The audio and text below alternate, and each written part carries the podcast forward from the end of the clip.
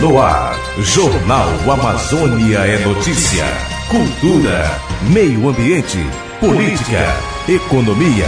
O que acontece na Amazônia, você fica sabendo no Amazônia é Notícia. O jornal com o ponto de vista amazônida.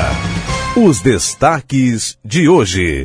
Rede Pública de Ensino intensifica parceria para imunização contra a dengue em Roraima. Moradores denunciam precariedade no abastecimento de água em Barreirinha. O município do Amazonas ganha novo polo da Defensoria Pública. E agricultores se inscrevem no programa de aquisição de alimentos no Careiro. Jornal Amazônia é notícia. É notícia. notícia. Olá você! Iniciamos a edição desta terça-feira do Jornal Amazônia Notícia falando que a rede pública de ensino dos municípios de Roraima intensificaram uma parceria para a imunização contra a dengue. Até o momento, o estado registrou 205 casos prováveis de dengue, uma diminuição em comparação ao mesmo período do ano passado. Mais informações com Felipe Gustavo. Na última semana, Roraima recebeu do Ministério da Saúde 20.670 doses de vacinas que contemplam os municípios de Alto Alegre, Amajari, Boa Vista, Bonfim, Cantar, Iracema, Mucajaí, Normandia, Pacaraima e Uiramutã.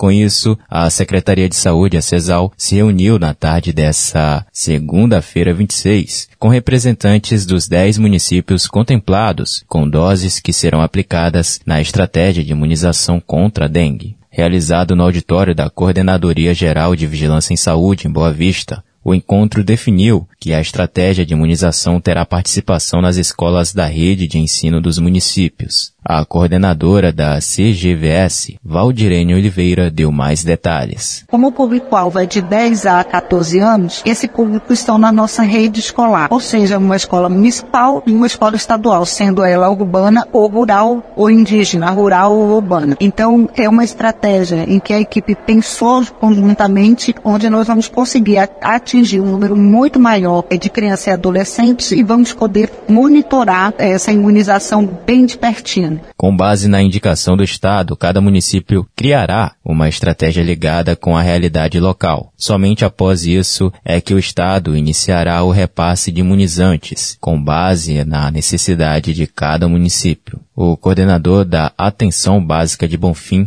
Alisson Menezes Rezende ressaltou que a inclusão do município na campanha é essencial e principalmente a articulação nas escolas. O Ministério da Saúde né, nos orientou agora, a partir de, hoje, para nós termos nos orientando a fazer a, a, vacinação nos adolescentes de 11 a 14 anos. Então nós vamos fazer uma campanha dentro das escolas, primeiro informando aos pais a importância de se vacinar sempre. De acordo com o cenário epidemiológico das arboviroses urbanas em Roraima, apresentado pelo Núcleo de Controle da Febre Amarela e Dengue. Até o momento foram registrados 205 casos prováveis de dengue no estado. No ano passado, no mesmo período, foram 239. De acordo com a gerente do núcleo, Rosângela Santos, esse alerta vem dado desde 2023. Esse alerta vem dado desde 2023. Nós temos aí alguns fatores que contribuem para esse aumento. Nós temos um sorotipo circulante, que é o sorotipo 3, que não circulava desde 2015, e a partir de 2023, a metade do ano de 2023, no segundo semestre, ele passou a circular. Né? Então nós temos o vírus circulando, que é o sorotipo 3, que não circulava há muito tempo. Nós temos pessoas suscetíveis, que nós temos também essa mudança climática que nós, que todo mundo vive. Então assim, não é diferente. Todos esses fatores, eles contribuem para esse aumento. Da Rádio Monte Roraima FM, diretamente de Boa Vista, Felipe Gustavo para a Rede de Notícias da Amazônia. De Roraima, a gente segue agora para o Amazonas, porque o município de Parintins obteve resultado positivo durante campanha realizada no Carnaília. Já Manaus registrou queda em doações de sangue tipo O. Saiba mais com Neucelino Santarém. O Banco de Sangue de Parintins, Amilcar Monte Rei, considerou saldo positivo após campanha realizada no Carnaília 2024. A ação ocorreu no período de 29 de janeiro, com foco nos três dias de festividade carnavalesca, 11, 12 e 13 de fevereiro. Diferente da Fundação Hospitalar de Hematologia e Hemoterapia do Amazonas, Hemoan, que registrou uma queda no número de doações de sangue, o que fez o estoque de O positivo e O negativo ficar crítico nesse começo do ano. O órgão convoca doadores para comparecerem à fundação para doação.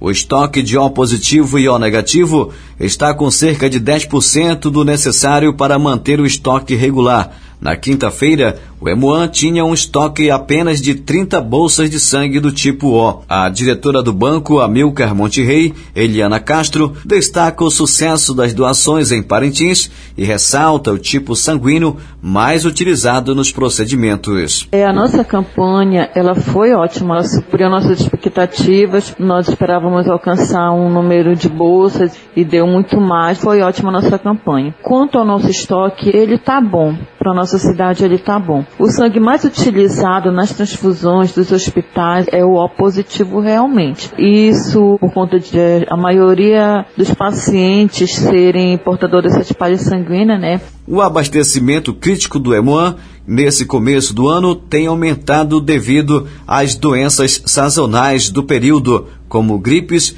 e até mesmo a dengue e a Covid-19, o que tem impactado nas doações. Eliana Castro ressalta que as doações não podem parar e a população pode se dirigir até o banco de sangue de segunda a sexta-feira e realizar o procedimento. Nós estamos todo dia aqui no banco de sangue recebendo doações, recebendo nossos doadores pela parte da manhã e pela parte da tarde. É só trazendo os documentos, né? Tem que vir bem alimentado e as outras informações elas serão repassadas direto na instituição. O banco de sangue Amilcar Monte Rei está situado à rua Pedro Ferreira Gonçalves, centro de Parintins.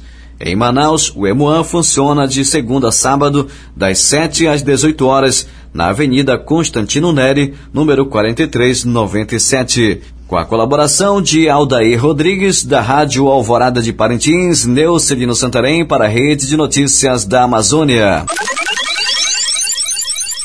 E ainda falando do Amazonas, a Defensoria Pública inaugurou polo no município de Eirunepé. O novo polo deve reforçar os atendimentos na calha do Juruá. E Yuri Bezerra traz as informações. A Defensoria Pública do Estado do Amazonas inaugurou o polo do Juruá com sede no município de Eirunepé. A nova unidade também vai atender os municípios de Carauari, Itamaraty, Envira, Ipixuna e Guajará, como explica o defensor público Vinícius Coelho, coordenador do polo do Juruá a importância dos serviços da Defensoria Pública para a população local, a gente sabe que vai ajudar bastante nesse projeto de transformação social e vai beneficiar diretamente a população local. Poder, de alguma forma, fazer parte me dá ainda mais energia. Saber que os desafios são grandes, mas que com estrutura a gente consegue trabalhar e alcançar e beneficiar o assistido. Na região, as principais demandas são nas áreas de família e registro civil. Segundo Segundo o defensor público geral Ricardo Paiva, a unidade é a 12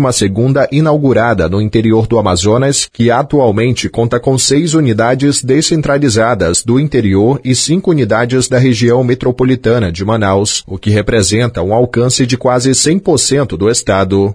É um momento muito especial para a Defensoria Pública, porque de fato a gente hoje consegue cobrir efetivamente todo o interior do estado do Amazonas. A gente conseguiu chegar à marca de 2,6 milhões de atendimentos nos últimos quatro anos. Isso é o compromisso que hoje a Defensoria Pública do Estado do Amazonas tem com a população do Estado do Amazonas. Para agendar um atendimento no Polo, os interessados podem enviar mensagem por meio do WhatsApp da Defensoria no número 98559-1599. O serviço funciona de segunda a sexta-feira, das 8 da manhã às 2 horas da tarde. Em casos urgentes, não há necessidade de agendamento prévio.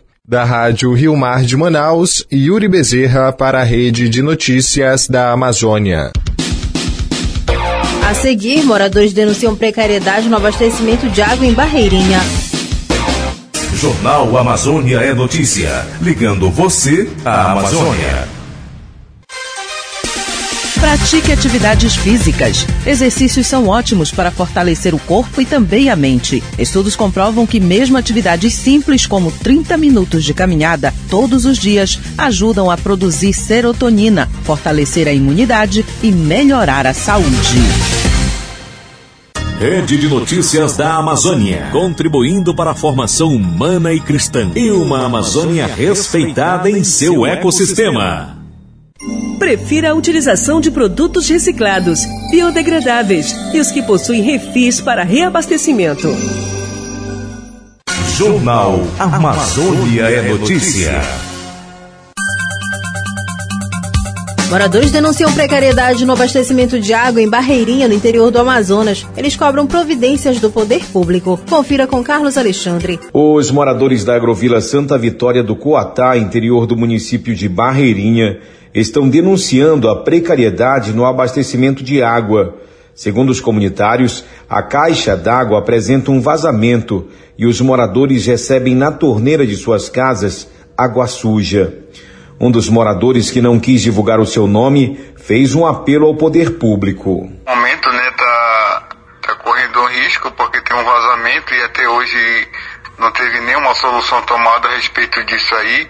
E outro que não uma água de qualidade. Sabemos que a água vem suja, a gente até agora não tem uma resposta do poder público para saber se vão tomar providência, se vão resolver isso aí ou vai ficar assim mesmo. Então eu acredito que isso aí, eu acho que tem que resolver isso aí, porque a população se sente um pouco é, com o que vem acontecendo dentro da comunidade. A outra caixa ali caiu, até hoje não foi tomada providência. O diretor do Serviço Autônomo de Água e Esgoto, SAI, do município de Barreirinha, Rodrigo Pimentel, informou que a empresa tem ciência da situação em que se encontra a Agrovila Santa Vitória do Coatá e que ela está inclusa no calendário de manutenção do sistema de abastecimento das comunidades. Respeitamos aqui um calendário de manutenções de algumas comunidades. É, o, o Coatá nunca saiu da nossa agenda de, de manutenções. É, certo que nós também já notificamos a empresa que prestou o serviço de construção do reservatório.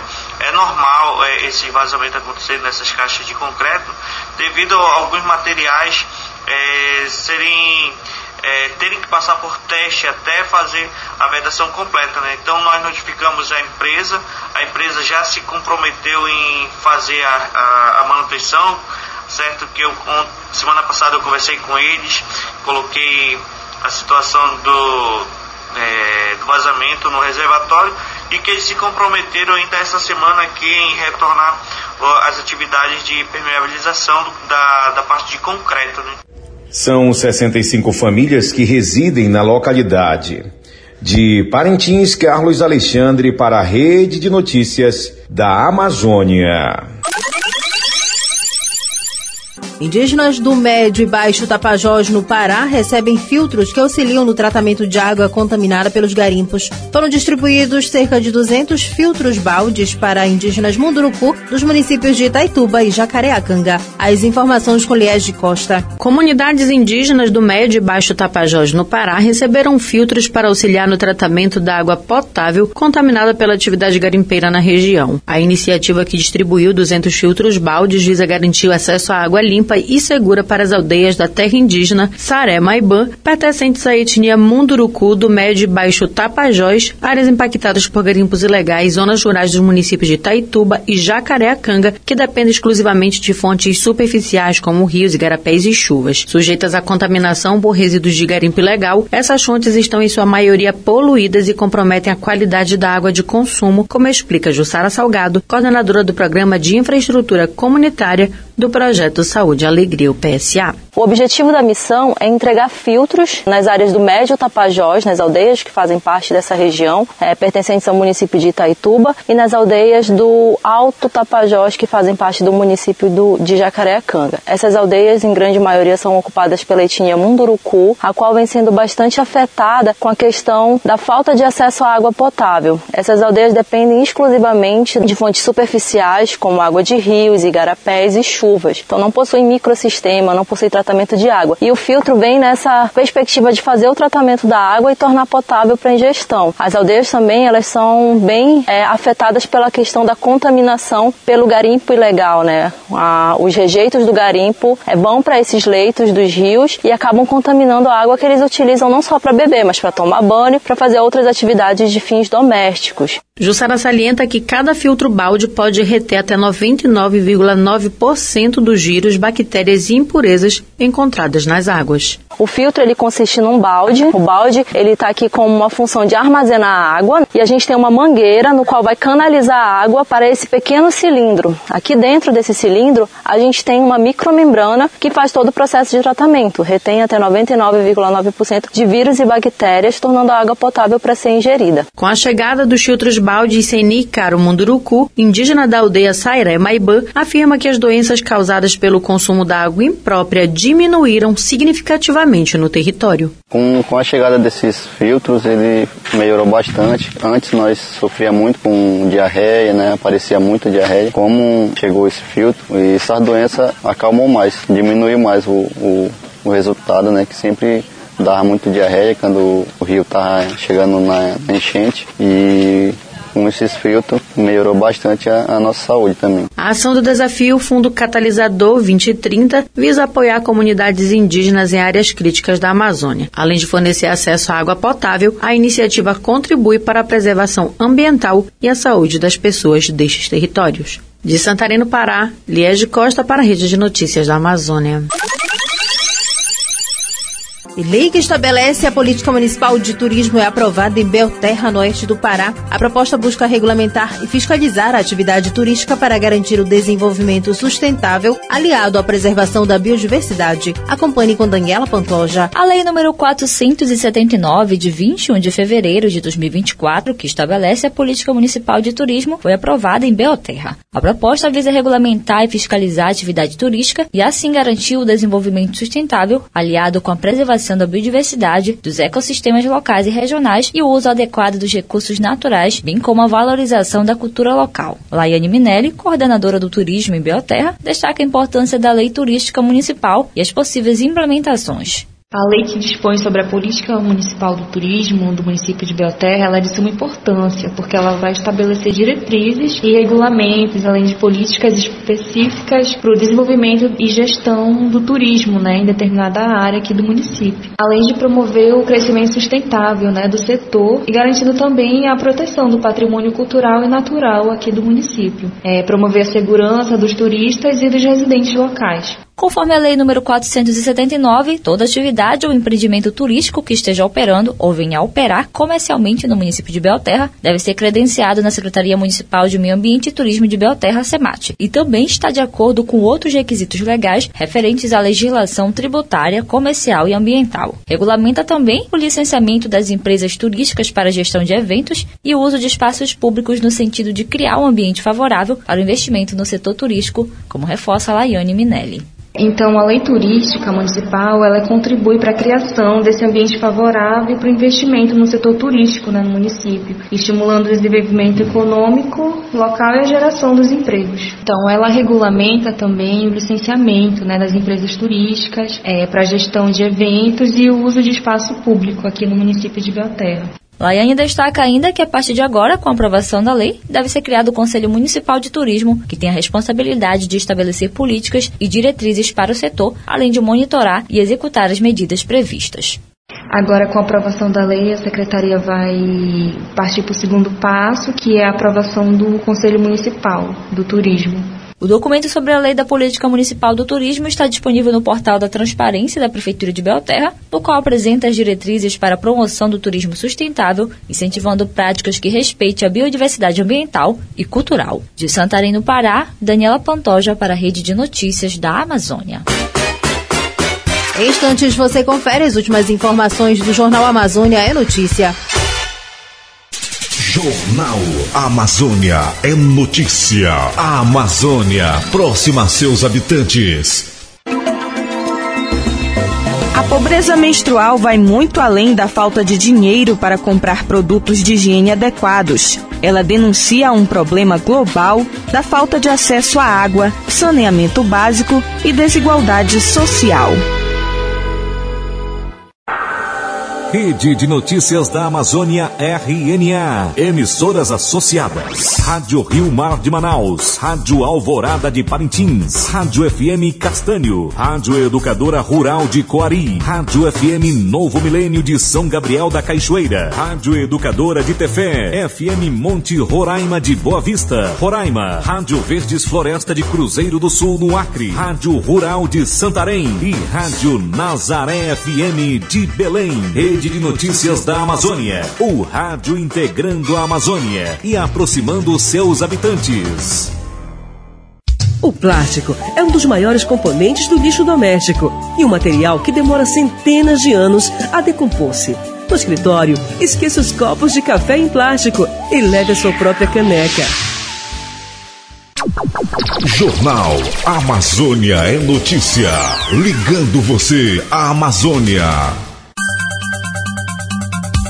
Mais de 90 agricultores se inscreveram no programa de aquisição de alimentos no Careiro. Por conta do recurso limitado, será feita uma seleção. Os detalhes com Anderleia Oliveira. A Secretaria de Produção Rural do Careiro está finalizando a análise de dados dos agricultores familiares que irão fornecer itens no programa de aquisição de alimentos, PAA. Esta é a quarta execução de recursos destinados à compra de itens que vão desde frutas, hortaliças e também proteína, como peixe, ovos e frango. A coordenadora do Programa de Aquisição de Alimentos, Fernanda Souza, destaca que a confiança dos agricultores vem aumentando e isso levou a um recorde de inscrições. A gente já está na nossa quarta execução. E logo no começo a gente teve poucos inscritos porque as pessoas não conheciam, né? Não sabiam direito como ia funcionar e agora já na nossa quarta edição nós tivemos uma inscrição recorde, né? Encerramos o nosso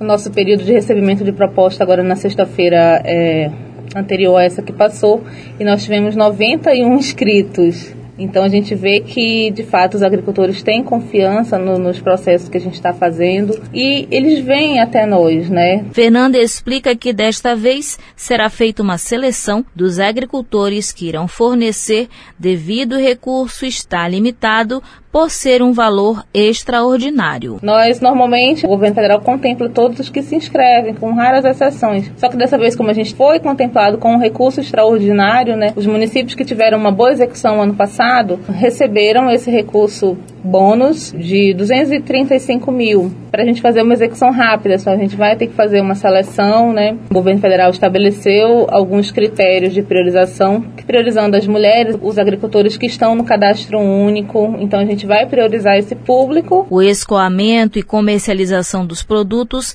fazem parte da política de fomento da agricultura familiar da Rádio Castanho FM no Careiro Amazonas. Anderlei Oliveira para a Rede de Notícias da Amazônia.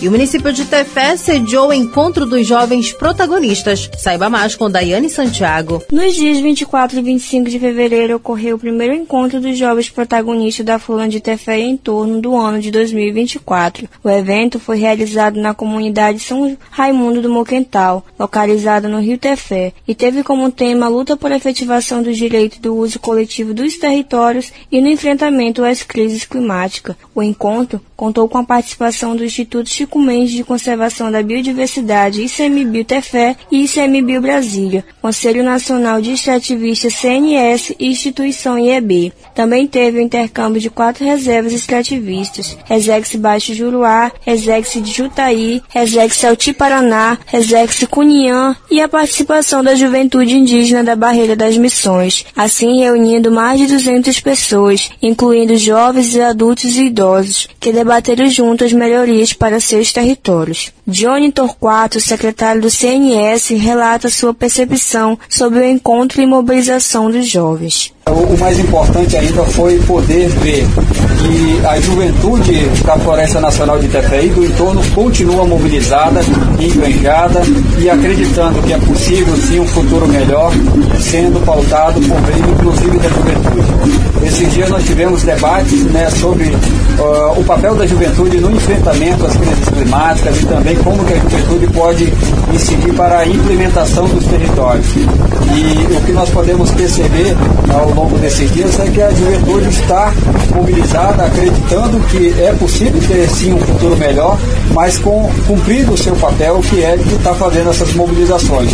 Daralice Silva, da Resex de Alti Paraná, ressalta a importância do encontro e como ele pode fortalecer os diversos projetos existentes. Então, esse encontro, ele nos enriqueceu muito. Por quê? Porque nós tivemos conhecimento que os jovens daqui, eles, antes de fazer o encontro, eles debatem temas. Então, em busca de mais conhecimentos, é, das coisas que têm mais necessidade de ser debatidas. Lá, por exemplo, é, a Igreja Católica, nos nossos primeiros encontros, ela debateu muita questão do alcoolismo e da droga. Aqui, a gente teve conhecimento que são debatidos outros assuntos, são debatidos a educação, a saúde, é, o lazer, o bem-estar dos moradores, dos pescadores, dos agricultores e principalmente dos jovens que buscam sempre inovar, que buscam mais que buscam mais sede de vontade de fazer mudança, de fazer a diferença. Territórios tradicionais de uso coletivo e nas respostas às crises climáticas. A participação ativa dessa geração é essencial para garantir a preservação do meio ambiente, pois não preserva somente a herança cultural e ambiental, mas também contribui para a construção de um futuro melhor e ambientalmente mais sustentável. Do coletivo Ampliando Vozes, em parceria com a Rádio Rural FM de Tefé, Daiane Santiago para a Rede de Notícias da Amazônia. Agora você confere o editorial com o Ivo Poleto, do Fórum Mudanças Climáticas e Justiça Socioambiental. Editorial.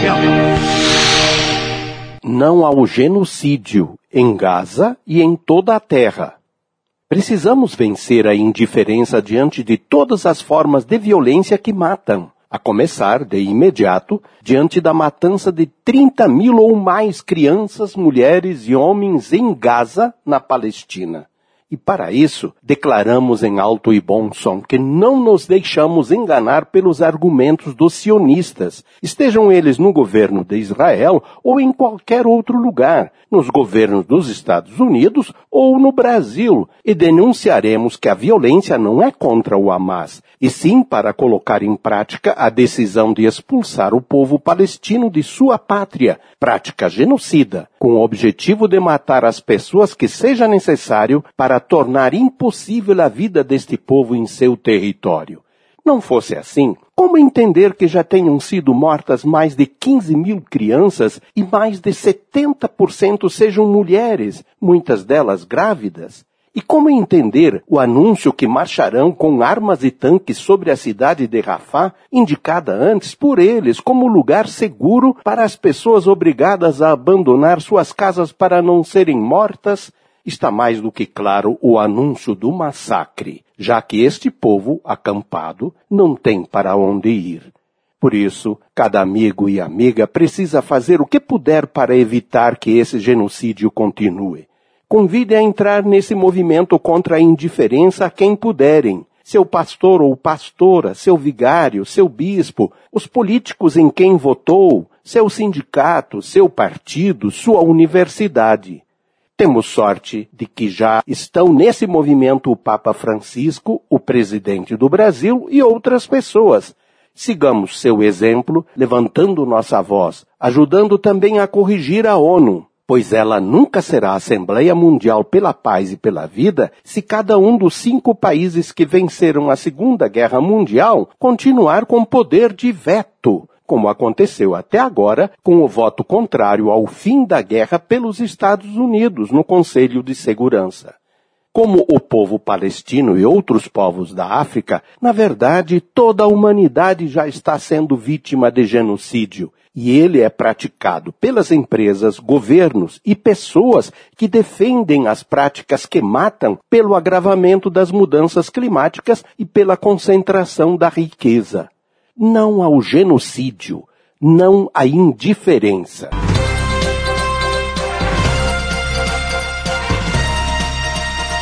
Encerra aqui a edição de número 3.910 do Jornal Amazônia Notícia, uma produção da Rede de Notícias da Amazônia. Reportagens da Yane Santiago, Neucelino Santarém, Felipe Gustavo, Yuri Bezerra, Anderlé Oliveira, Carlos Alexandre, Liege Costa e Daniela Pantoja. Edição da Leuso Menezes. Produção e apresentação Jéssica Santos. O Jornal Amazônia Notícia volta na quarta-feira. Essas e outras informações você pode conferir acessando o nosso site rede de notícias da Amazônia.com.br. A você, uma boa noite.